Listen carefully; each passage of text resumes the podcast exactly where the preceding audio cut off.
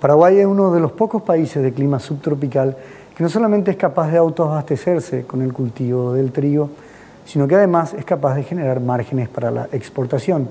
El año pasado el país exportó unas 282 mil toneladas de este grano. El trigo es uno de los principales cereales del invierno. Es por ello que el clima frío es importante para que el cultivo sea vigoroso y sano. Por lo tanto, el frío intenso es saludable siempre y cuando no llegue en el momento cerca de la cosecha, es decir, cuando la espiga se encuentra bien formada y con niveles bajos de humedad. Se estima que para este año el área de siembra aumente significativamente, superando las 400.000 hectáreas.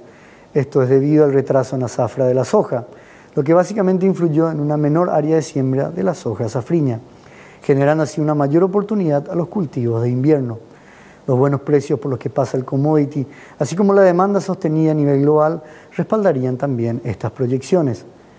El principal destino del trigo es el Brasil, con una participación del 99% de las exportaciones del año pasado, sobre todo para abastecer los molinos de los estados de Paraná y Mato Grosso do Sul, que son colindantes y de esta manera se aprovecha así de los bajos costos del flete. Según datos oficiales, el Brasil espera contar con una producción que ronde las 6.3 millones de toneladas e importar a su vez unas 6.8 millones de toneladas. Se estima, sin embargo, que debido al aumento de los precios del commodity, el consumo disminuya en un 5,3%, no alcanzando las 12 millones de toneladas que generalmente ocurre. El trigo cerró esta semana en Chicago a 246 dólares la tonelada.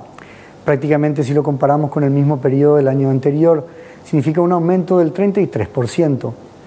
Y si analizamos el precio promedio de las exportaciones del año pasado, fueron 215 dólares la tonelada.